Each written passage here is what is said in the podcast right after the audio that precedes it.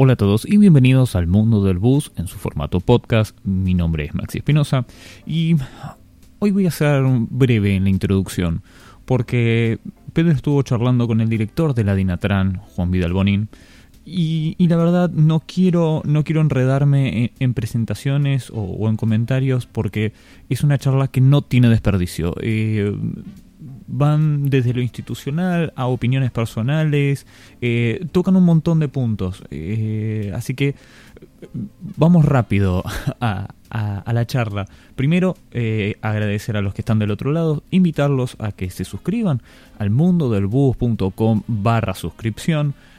cuando van a cargar su, su, saldo de su teléfono, bueno, allí pueden, pueden ir y, y hacer un aporte monetario al mundo del bus eh, en dicho formulario van a tener el número de teléfono. Eh, el mundo del bus en las redes sociales, en Instagram, en Twitter, en Facebook, en YouTube, en Telegram. y como dije antes, esta es una charla muy amena. No se pierdan eh, comentario, no se pierdan conceptos, porque más allá de ser un periodista y un funcionario público, son opiniones de personas que eh, tienen muchos conocimientos eh, y, están... El hecho de la cuarentena a veces uno lo hace replantearse ciertas cosas, ¿verdad? Eh, así que los dejo, los dejo con la nota, escúchenlo, presten atención y no nos dejen solo, acompáñennos. Muy pero muy buenas tardes. ¿Cómo estaba Juan? ¿Cómo estás? ¿Qué tal, Pedro? ¿Todo bien? Acá en casa, encerrado, tratando de hacerle vivir también la Semana Santa a los chicos de una manera distinta, ¿verdad?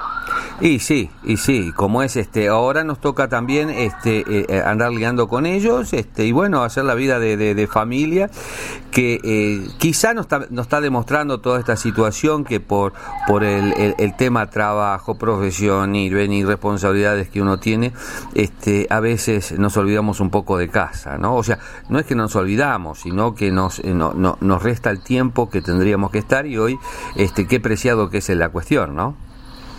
Así mismo, o sea, es como ya había dicho en alguna conversación anterior que tuvimos que esta pandemia nos está haciendo ver o nos está haciendo recuperar cosas que el, el, día a día y la, eh, la vida que llevamos hoy acelerada nos hizo perder, ¿verdad?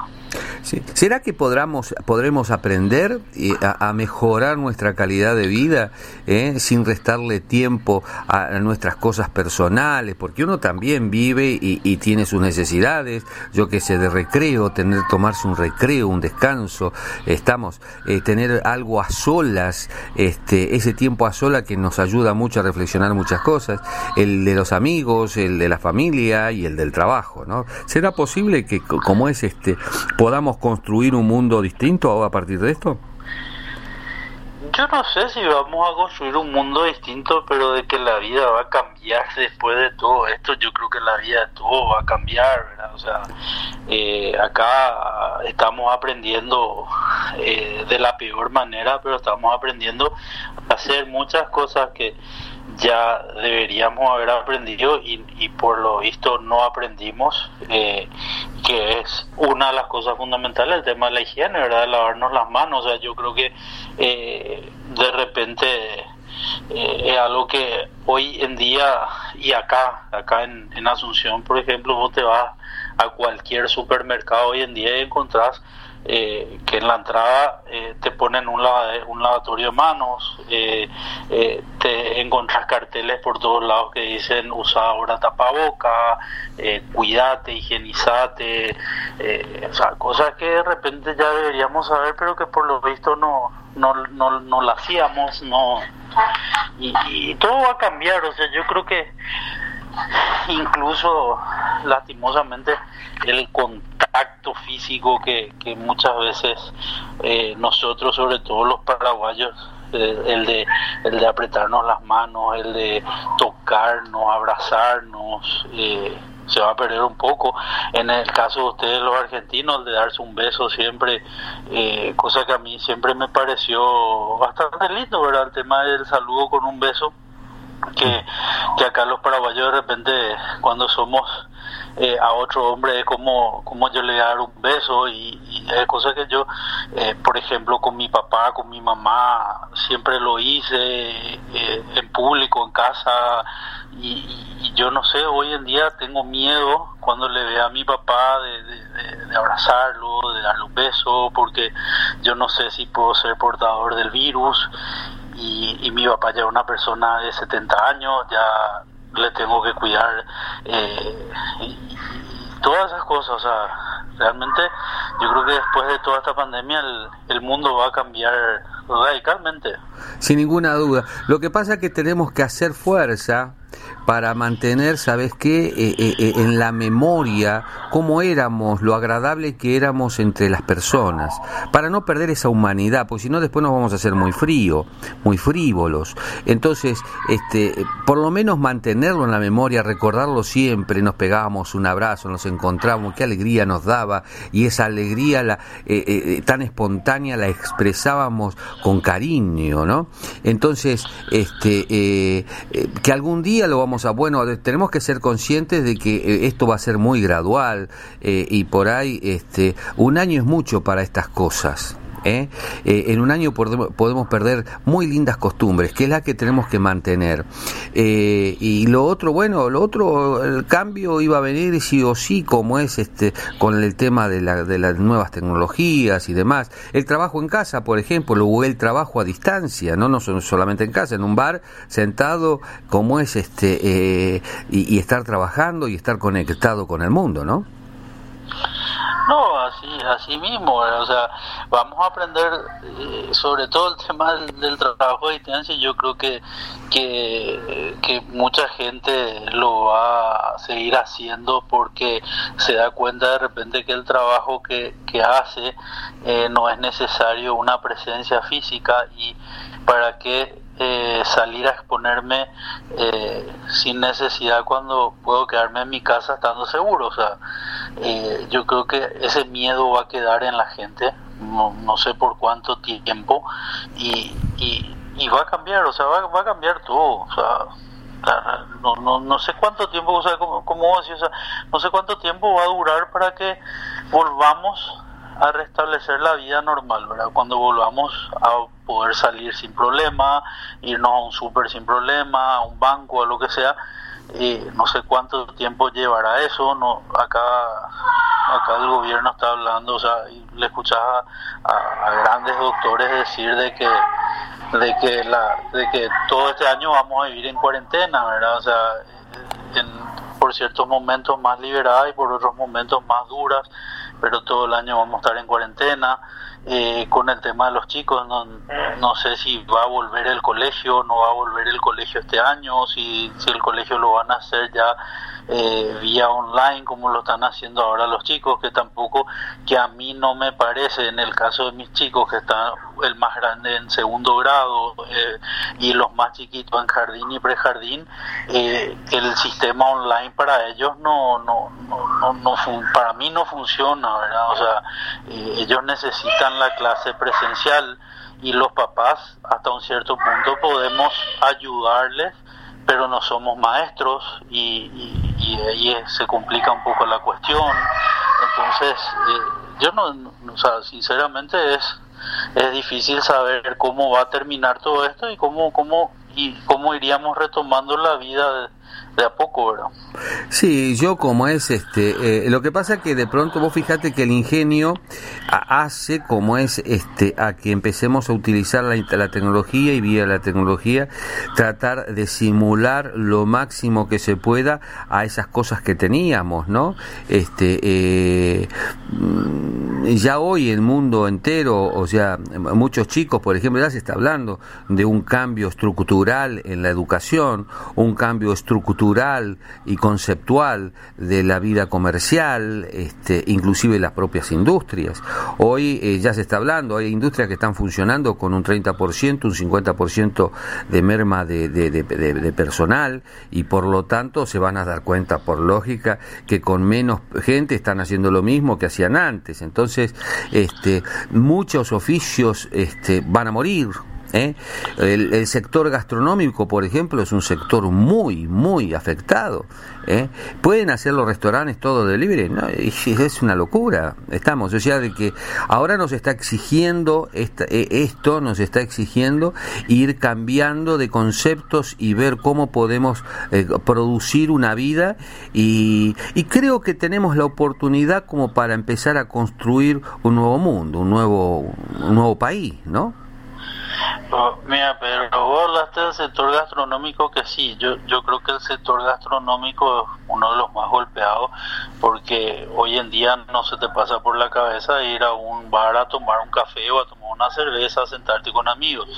Pero eso en algún momento eh, se va a reactivar, ¿por qué? Porque los somos seres sociales, buscamos eso y, y necesitamos comer, necesitamos tomar. Ahora, eh, en un, uno de los sectores que yo digo que, que, que, lo veo, por ejemplo, las agencias de turismo, o sea, el turismo sí es alguien que es algo que que a que yo no veo que se le pase por la cabeza a nadie volver a viajar por lo menos en un buen tiempo, ¿verdad? O sea, ¿y qué hacen las agencias de turismo? ¿Cómo lo hacen, verdad?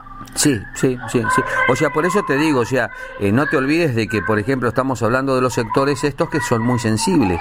¿Por qué? Porque la mayoría de los eh, gastronómicos alquilan sus locales, alquilan. ¿Cómo van a bancar? cómo es esa presión eh, financiera, no están facturando, ¿cuánto tiempo? O sea, se prevé que como es este un, un restaurante y puede aguantar máximo, máximo entre 20 y 30 días. Después se murió o sea, reflotar de vuelta las empresas que del cual no tienen después capital como para, como es este reflotarlo, este, entramos en un grave, en un grave problema serio, ¿no? No, así, y, y, en muchos en muchos tipos de negocios, o sea, eh, por ejemplo, los gimnasios, o sea, hoy en día la gente está haciendo ya ejercicios en su casa y, y, el tema de volver a un gimnasio, no sé, o sea, yo creo que eh, la gente piensa pensaría eso eh, dos tres veces lo seguiré haciendo en mi casa me iré a un parque donde donde no voy a tener tanto contacto con la gente o sea son realmente y el sector transporte mismo Pedro o sea yo no sé cómo va cómo van a terminar las empresas de transporte. O sea, yo sé que acá, si hablamos del área metropolitana y corta distancia, es, es un transporte que bueno, tiene la, la gente que trabaja, que normalmente se tiene que desplazar, pero y, y media y larga distancia, o sea, ¿cuándo se reactiva? Eh, ¿Cómo hacen esas empresas para sobrevivir? Eh, las que hacen viajes internacionales, o sea, no, no, sé, no. Por eso, como es este es, es fuerte el tema, y creo de que vos me decís del gimnasio y bueno, eh, yo te digo sinceramente, yo me, pongo enfrente de una cámara y de pronto doy clases vía internet y por ahí me sirve mejor porque en vez de tener 30 mm, alumnos, yo llegué a tener 100 por día, pero en varias secciones, hacía 5 clases por día, eh, pero de pronto como es, este voy a tener, en vez de tener este 20, 30 alumnos en una clase, puedo llegar a tener 1000. o sea, este... Eh, de pronto son rubros que el cual hay que darle una vuelta una vuelta de tuerca y como es este este buscarle la vuelta para que como uno como usar la, la tecnología se pueda hacer vía. Pero como vos decís el transporte donde se trabaja con el público en forma directa eh, acá por ejemplo te cuento eh, se está trabajando con menos del 50% los buses van vacíos ¿eh? Eh, ya este, eh, vamos a publicar en estos días algunas fotos para mostrar de cómo están viajando los buses prácticamente vacíos. el otro problema, acá tenés subtes, tenés trenes, o sea, el transporte multimodal en Buenos Aires es, este, están manejando 12 millones de personas diarias y como es este, del cual todo ese paquete enorme de gente, y bueno, creo de que la, la ingeniería tiene que cambiar, tenemos que ir pensando, porque eh, el sector transporte, como digo yo, es, eh, especialmente en Paraguay, es el, el, eslabón principal de la economía porque es el que mueve, se encienden los motores y la gente se, se traslada a la gente como es a, a, sus lugares de mm, como es este de comercialización y de producción. Eh, entonces, eh, que se caiga una empresa, se están cayendo muchas fuentes laborales, ¿no? No, o sea, eh, esto es un, es un, cúmulo de cosas que, o sea, te, digo, o sea, ¿qué pasa? O sea, se vuelve a reactivar esto y, cómo van a seguir operando los buses. Con las personas sentadas nomás como está la recomendación hoy en día o se va a liberar de que volvamos a tener los buses tipo lata de sardina todo apretado todo colgado todos parados eh, y, y, que, que si andamos solamente con la gente sentada, las empresas te dicen esto a mí no me rinde, no, no, no, no me sirve. Y, y entonces, o sea, no, realmente eh, nosotros estamos acá trabajando día a día con las recomendaciones del ministerio y todo eso, pero a mí lo que me preocupa es saber cómo va a venir después, o sea, qué va a pasar después, o sea, cuántas empresas van a se van a cerrar. Sin ninguna duda, ¿Y yo cómo, y cómo y cómo seguimos manteniendo el transporte cuando van a haber empresas que te van a decir yo ya no puedo operar y qué hacemos nosotros porque nos van a venir encima a como Dirección Nacional de Transporte ciudades que se queden sin transporte. Si, por ejemplo, vamos a suponer la empresa eh, Paraguarí dice cierro, o la empresa Piribí dice cierro, ¿Y, y, cómo qué, hace esa gente? Y si la empresa ya no pone ningún colectivo, ¿qué hace? ¿Cómo, ¿Cómo le damos una solución rápida a esa gente que se va a quedar sin transporte? Para todo esto vamos a necesitar también de nuestra materia prima y de la comercialización y de un fuerte sistema comercial. Entonces la gente se va a tener que movilizar. Ahora bien, eh, se está hablando en el mundo sobre esto, ¿eh? porque no es solamente el problema de Paraguay, sino como es este a nivel mundial. O sea, eh, ya se estaba hablando antes de tener un transporte totalmente diferencial. la gente no tiene por qué ir viajando en, en como es colgada, ni la gente tiene que ir, hasta inclusive se han armado como es este sistemas con, con sillones este, eh, bien cómodos adentro, eh, con un sistema totalmente diferente. Tenemos la suerte, eh, Juan, que el sistema de transporte en forma global es bancado por el mismo usuario. Lo que sucede que hace años hace años, es manejado, muchos años, es manejado a través políticamente. Estamos. ¿Por qué? Porque mueve gente, porque ahí están los votos, porque ahí, ¿me entendés? Entonces, no se manejó técnicamente y de pronto quedamos muy atrás en, en los sistemas modernos. O sea, tenemos que hoy este, eh, este eh, eh, bichito nos vino a poner en un quilombo bárbaro, como es para poder llegar a resolver, idear un sistema que esté acorde este, para la gente. Porque ni vos, ni yo vamos a mandar a una familia, un chico al colegio, arriesgando que se pueda llegar a infectar arriba de un bus. ¿Verdad? O sea. No, así mismo, Pedro, pero te digo, o sea, eh, eh, yo sé lo que vos me estás, yo, yo sé lo que vos me estás hablando, sistema de transporte de primer mundo, comunidad, para la gente, todo lo que vos quieras, pero ¿cuánto cuesta eso? Pero no le cuesta al gobierno. O sea, y la gente está en condiciones de pagar por ese transporte. O sea, yo te digo, yo tengo ahora en antes que empiece todo esto, nosotros estábamos con el tema de eh, los buses eh, Kama Swift, que ya, ya, es una realidad en Paraguay, ya teníamos operando en, eh, en, las líneas Asunción Ciudad del Este, Asunción Encarnación, y este eh, estábamos viendo la, la manera de bueno establecer un precio de, de pasaje para eso perfecto. Pero esa comodidad la pueden pagar quienes. Sí, las personas que se van a Ciudad del Este de Encarnación porque son empresarios, porque buscan esa comodidad. Pero el, el común de la gente, el que vive el día a día, como dice mucha gente, como se está hablando ahora, el cuenta propista, porque ahora me enteré eh, que los, los economistas le llaman cuenta propista a ese que vende diario, a ese que vende remedio yuyo, a ese vendedor ambulante, eh, ese no tiene para pagar la comodidad del transporte y tiene que venir en el transporte económico y que ese transporte para que funcione tiene que llevar una cantidad de pasajeros X. O si no, no le es rentable al empresario también. Y acá no me voy a poner a defenderle al empresario porque no, no es ese mi papel, pero también hay que ser realista si el empresario no gana plata, el empresario cierra el negocio y se va a otra cosa. Sin ninguna duda, pero eh, pero eso es, eso es tener una idea equitativa. Estamos, en primer lugar, como es este, el mundo cambió. Y los ciudadanos, todos nosotros, vos fíjate, nosotros nos quedamos sin trabajo en una oportunidad. Hoy nos estamos quedando sin trabajo. ¿Está? Eh, tenemos que buscarle la vuelta para seguir haciendo nuestro trabajo, ¿eh?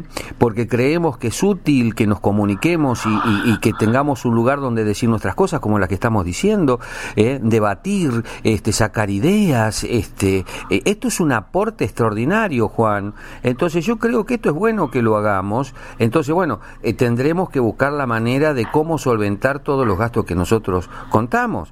Pero esa es eh, eso es cada rubro, cada rubro le pasa lo mismo. Y al ciudadano común, al ciudadano común, este, le cambió la vida, sí, pero esto hace rato que viene cambiando. Hay cosas que, por ejemplo, el mercado 4, ahí está, ¿seguirá funcionando? ¿Como hasta ahora? ¿Eh? Y no sé, o sea... ¿Qué va a hacer toda esa gente? Eh, lo, que, lo que pasa que acá el, el problema es que nadie ningún país del mundo, ni, ni Estados Unidos, ni España, Italia, Inglaterra, ni ningún país del mundo estaba preparado para una pandemia. La pandemia apareció y los países empezaron a hacer lo que les pareció que tenían que hacer. A algunos les funcionó, a otros no les funcionó. Tenemos de repente este presidente como el del Paraguay que, que de buena primera dijo no, acá paramos y hacemos lo que dice el ministro de Salud y, y bueno, o sea, gracias a eso acá en Paraguay tenemos eh, bastante controlado todo, o sea, somos el país en Sudamérica que tenemos menos casos, menos muertes, todo eso, gracias a Dios. ¿Cuántos llevamos hasta ahora? Eh, hay, acá creo que son 129 casos y 6 muertos. Bueno, fíjate cómo es, fíjate si con lo que vos decís, Marito no hubiese tomado las decisiones que tomó como líder, estamos, y como es, este, si hubiese abatatado, porque hay que estar en los pantalones de él, ¿eh? hoy por hoy. Eh, wow, ¿eh? Hoy los líderes están muy complicados, ustedes están muy complicados este, en tomar decisiones. Entonces... No y después le tenés, el otro caso que es Bolsonaro. Bolsonaro dijo, no, esto no sirve, esto esto esto es algo que, que no, no hay que darle tanta importancia. Y, y por lo que yo leo en las noticias, Brasil está llegando a cerca de mil muertos. Ya tiene mil muertos. Eh, o sea, eh, y, Italia no le hizo caso en su momento y el país con más muertos y Estados Unidos que también Donald Trump de, de, de buena primera dijo no hoy en día tiene más de 400 mil casos y se le están muriendo más de mil personas por día.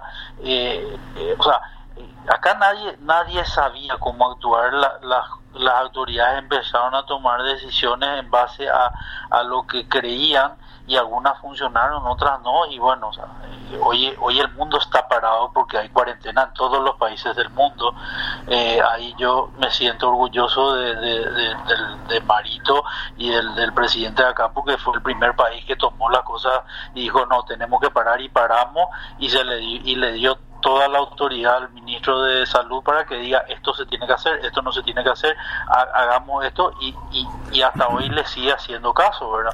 Por más de que tiene el, sector económico que le está diciendo no, tenemos que eh, flexibilizar en algo eh, y cuando lo, le quiso hacer eso, por gracias a Dios, la gente salió y le dijo te estás equivocando eh, sigamos cerrados y bueno, o sea, eh, eh, sea, la gente tomó mucha conciencia también acá en Paraguay por suerte y, bueno, pero nadie sabe y, y, así como nadie sabía cómo actuar, yo creo que nadie sabe cómo va a salir de esto. Ahora, de todas maneras, sí se está hablando en el mundo que los líderes mundiales, del cual van a tener que volcar los gobiernos, plata para que la gente no trabaje. Estamos. Este, bueno, ¿cómo hacerlo? Eh, bueno, acá está el dilema. Hay gente que no tiene que trabajar más.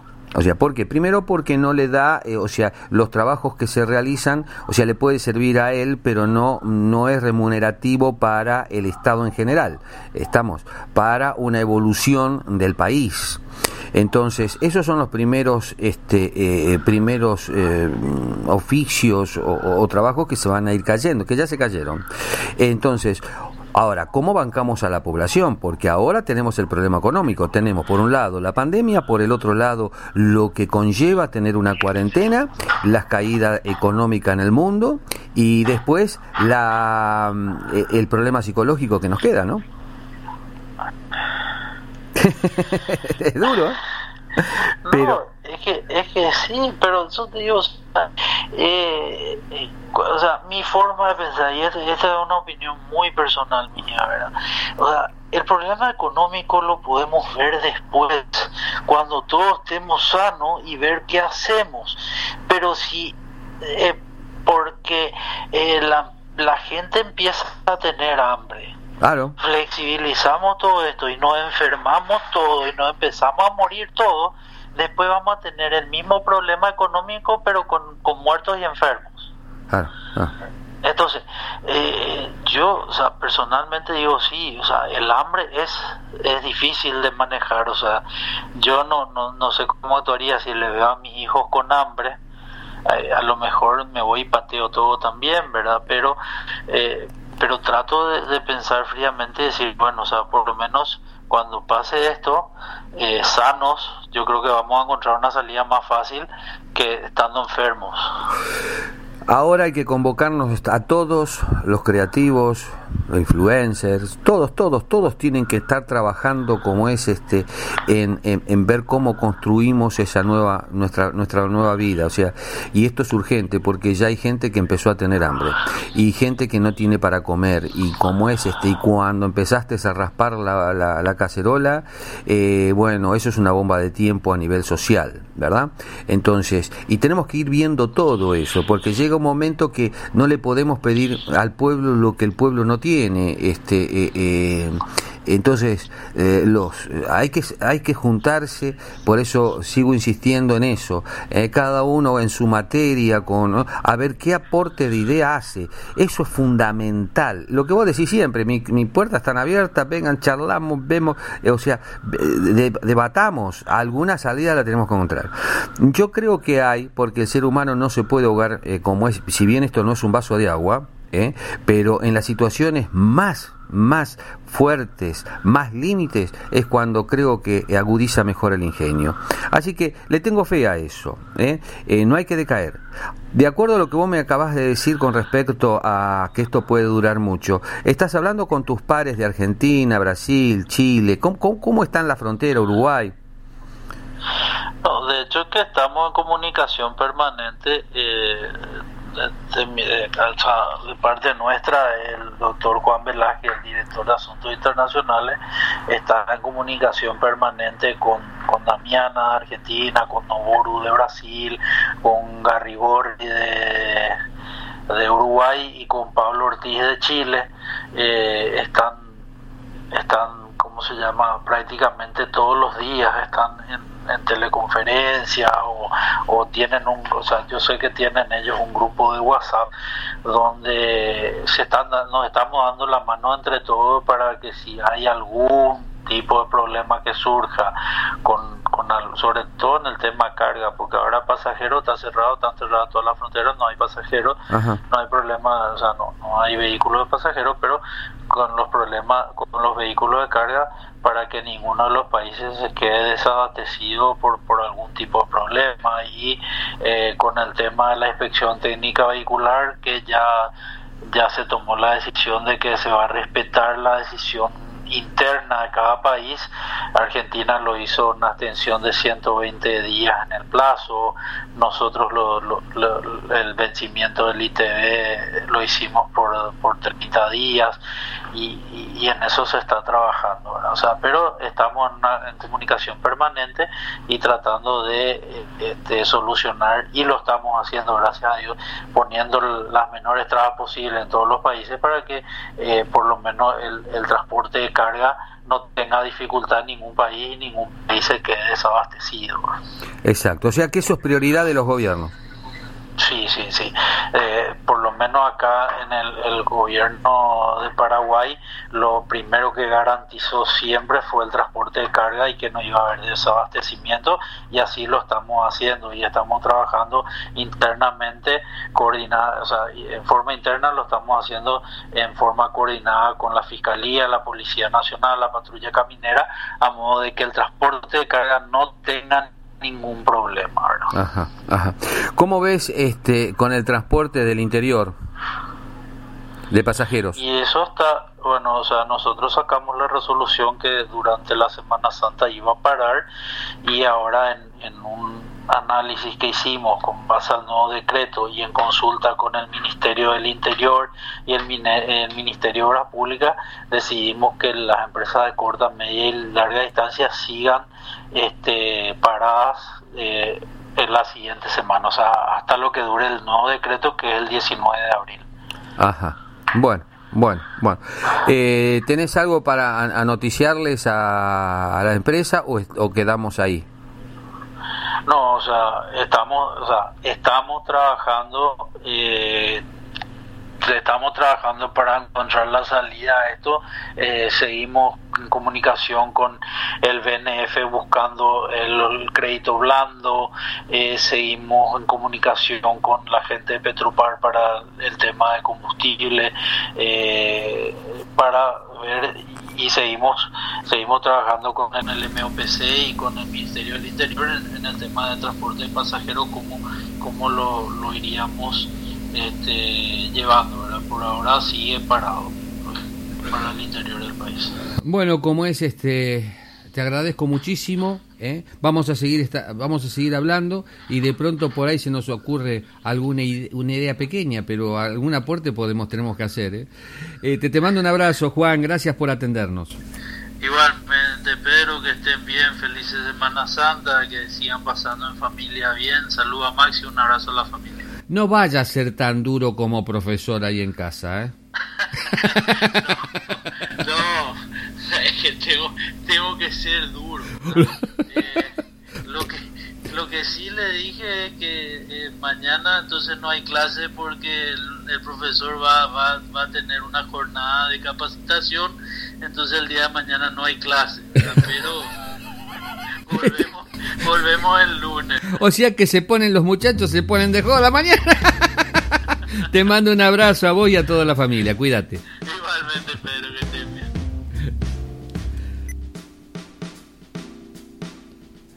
como les dije, y no los decepcioné, eh, fueron dos personas adultas con responsabilidades, vertiendo opiniones y conceptos muy analizados.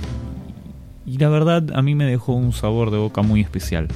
Eh, estos podcasts vienen eh, no solamente a, a, vertir conceptos técnicos, sino también a dar un costado distinto, un costado más humano, un costado del cual creo que todos hoy tenemos la sensibilidad a flor de piel. Eh, quiero agradecer a todos los que están del otro lado, eh, invitarlos, como dije en un principio, a que se suscriban al mundo del bus.com eh, barra suscripción cuando vayan a cargar su saldo de su celular o vayan a hacer algún pago. llenen el formulario, le vamos a dar un número de teléfono y hacen un aporte económico allí. Eh, esto sostiene un poco toda esta estructura, ayuda a que podamos servir esta mesa en donde compartimos. Agradecer a todos los que están del otro lado, invitarlos a que escuchen los podcasts anteriores y los que vienen, invitarlos a que recorren el mundo del bus.com, que vayan a nuestras redes sociales, en Twitter, en Facebook, en Instagram, en YouTube, que se suscriban a nuestro canal de YouTube, que se sumen a nuestro canal de Telegram. Y también hay un apartado de boletines en donde nosotros todas las semanas vamos enviando boletines especiales. Eh, suscríbanse. Y gracias por estar del otro lado, gracias por acompañarnos, gracias por ser parte de la comunidad del mundo del bus. Y seamos esto que estuvieron charlando Pedro y, Juan. Eh, no solamente el director de, de una institución y un periodista, insisto en esto. Dos personas que se juntaron a charlar y a vertir conceptos mm, más que, más que analizados. Y sentémonos en esta mesa, juntémonos a compartir algo, cada uno de su casa, y escuchémonos, que esto va a servir. Agradecerles de vuelta por estar del otro lado e invitarlos a que continúen en el mundo del bus. Será hasta la próxima.